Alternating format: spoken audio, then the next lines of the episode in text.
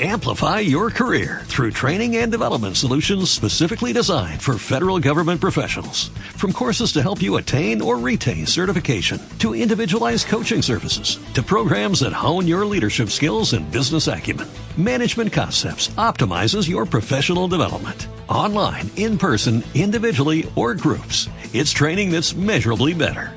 Learn more at managementconcepts.com. That's managementconcepts.com. ¿Quiere decirse que ahora este buque me pertenece? inquirió Mr. Fogg. Desde luego. Pero solo lo que es de madera, se entiende. Pues bien, que arranquen todo el entablonado interno y lo vayan echando a la hornalla. Júzguese la mucha leña que debió gastarse para conservar el vapor con suficiente presión. La tripulación empleaba un celo increíble en hacer leña. Hachando, cortando y serruchando, Paspartú hacía el trabajo de diez hombres. Sin embargo, a las diez de la noche del día veinte, el buque no se hallaba todavía sino frente a Queenstown. Faltaban veinticuatro horas para que venciera el plazo y era precisamente el tiempo que se precisaba para llegar a Liverpool, aún marchando a todo vapor. Siento mucho lo que sucede, Comentó entonces el capitán Speedy, que había terminado por interesarse en los proyectos de Phileas Fogg. Todo conspira contra usted. Repuso Mr. Fogg. ¿Es Queenstown esa población que divisamos? Sí. ¿Podemos entrar en el puerto? No antes de tres horas, sino en pleamar. Esperemos entonces. Repuso tranquilamente Phileas Fogg, sin dar a entender cómo se proponía tratar de vencer la última probabilidad contraria. En efecto, Queenstown es un puerto de la costa irlandesa en el cual los transatlánticos de los Estados Unidos dejan al paso la valija del correo. Las cartas se llevan a Dublín por un expreso siempre dispuesto y de Dublín llegan a Liverpool por vapores de gran velocidad, adelantándose en doce horas a los rápidos buques de las compañías navieras. Phileas Fogg pretendía ganar también las doce horas que sacaba de ventaja el correo de Norteamérica. En lugar de llegar al día siguiente por la tarde a Liverpool en el Enriqueta, llegaría a mediodía y le quedaría tiempo para estar en Londres a las ocho y cuarenta y cinco minutos de la tarde. A la una de la mañana, la Enriqueta entraba con la pleamar en el puerto de Queenstown y Phileas Fogg, tras haber recibido un apretón de manos del capitán Speedy, le dejaba en el casco pelado de su buque, que aún valía la mitad de lo recibido. Fix no abandonó a Mr. Fogg. Con él, con Mrs. Aouda y con Passepartout, subía al tren en Queenstown a la una y media de la mañana, llegaba a Dublín al amanecer y se embarcaba en uno de aquellos vapores fusiformes de acero que en vez de trepar por encima de las olas pasan directamente a través de ellas. El 21 de diciembre a las doce menos veinte, Phileas Fogg desembarcaba por fin en el muelle de Liverpool. Ya no estaba más que a seis horas de Londres. Pero en aquel momento Fix se le acercó, le puso una mano en el hombro y exhibiendo su mandamiento dijo, ¿Es usted Mr. Fogg? En efecto, lo soy. Entonces, en nombre de la reina, queda usted detenido. Phileas Fogg estaba preso. Le habían encerrado en Custom House, la aduana de Liverpool, donde debía pasar la noche esperando su traslado a Londres. En el momento de la detención, Passepartout había querido arrojarse sobre el inspector, pero fue sujetado por dos agentes de policía.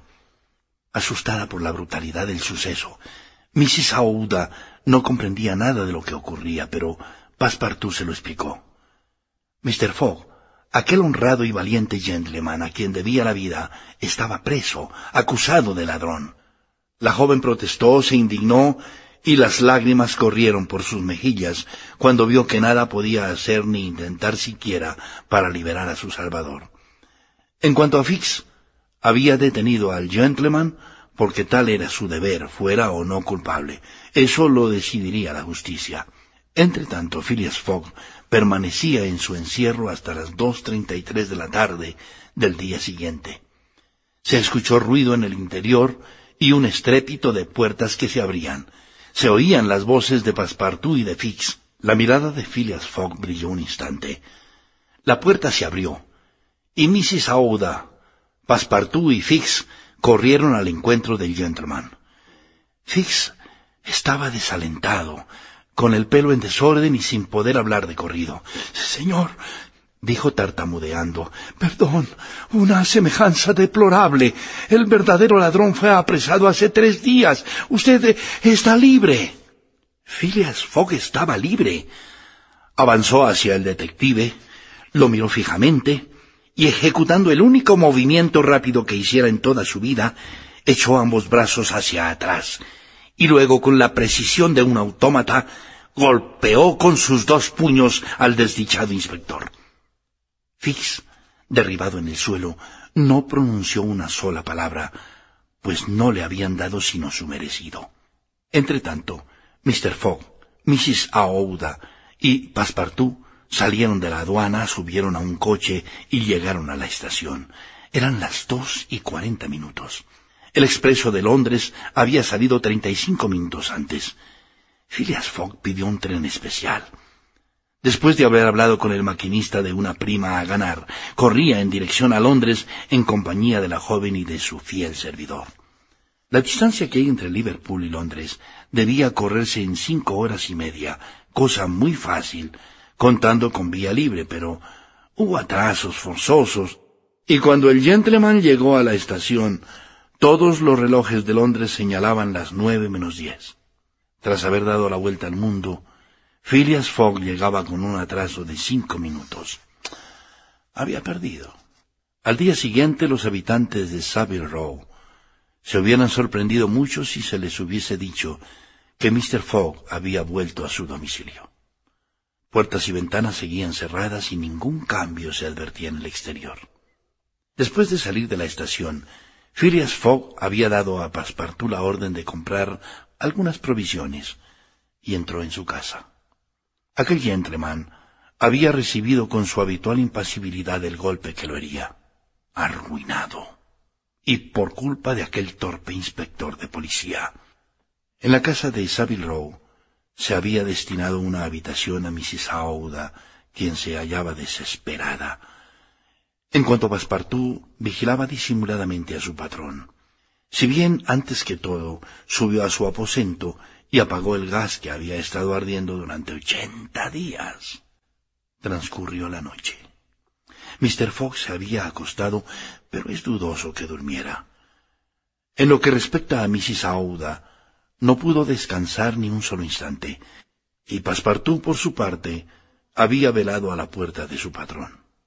A la mañana, Passepartout no pudo contenerse y al recibir algunas órdenes de Mr. Fogg exclamó Señor, maldígame. Yo tengo la culpa. No culpo a nadie, repuso el gentleman con su calma de costumbre. Vaya. Passepartout salió de la habitación y se reunió con Aouda, a quien dio a conocer las intenciones que atribuía a su patrón. Señora, exclamó, yo nada puedo. No tengo ninguna influencia sobre él. Tal vez usted. ¿Qué influencia puedo tener yo? replicó Mrs. Aouda. Mr. Fogg no se somete a ninguna. ¿Ha comprendido acaso alguna vez que mi gratitud ha estado a punto de desbordarse? ¿Ha leído alguna vez en mi corazón? Amigo mío, es preciso no dejarle solo ni un momento. Dice usted que le ha indicado que esta noche hablará conmigo. Efectivamente, sin duda se trata de regularizar la situación de usted en Inglaterra. Esperemos entonces.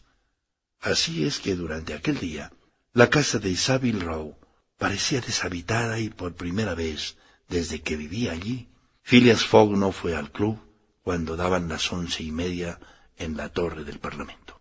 ¿Para qué había de presentarse en el Reform Club? Sus colegas no le esperaban, puesto que la víspera, sábado, fecha fatal del 21 de diciembre, a las ocho y cuarenta y cinco minutos, Phileas Fogg no se había presentado en el salón del Reform Club y por tanto tenía perdida la apuesta. Mr. Fogg no necesitaba pues salir y no salió. Estuvo en su aposento ordenando sus asuntos. Passepartout no cesó de subir y bajar la escalera de la casa de Savile Row yendo a escuchar a la puerta de la habitación de su patrón, con lo cual no consideraba ser indiscreto. A eso de las siete y media de la tarde, Mr. Fogg hizo preguntar a Mrs. Aouda si podía recibirle. Y algunos momentos después la joven y él estaban solos en el aposento de ella. Amplify your career through training and development solutions specifically designed for federal government professionals. From courses to help you attain or retain certification, to individualized coaching services, to programs that hone your leadership skills and business acumen, Management Concepts optimizes your professional development. Online, in person, individually, or groups, it's training that's measurably better. Learn more at managementconcepts.com. That's managementconcepts.com.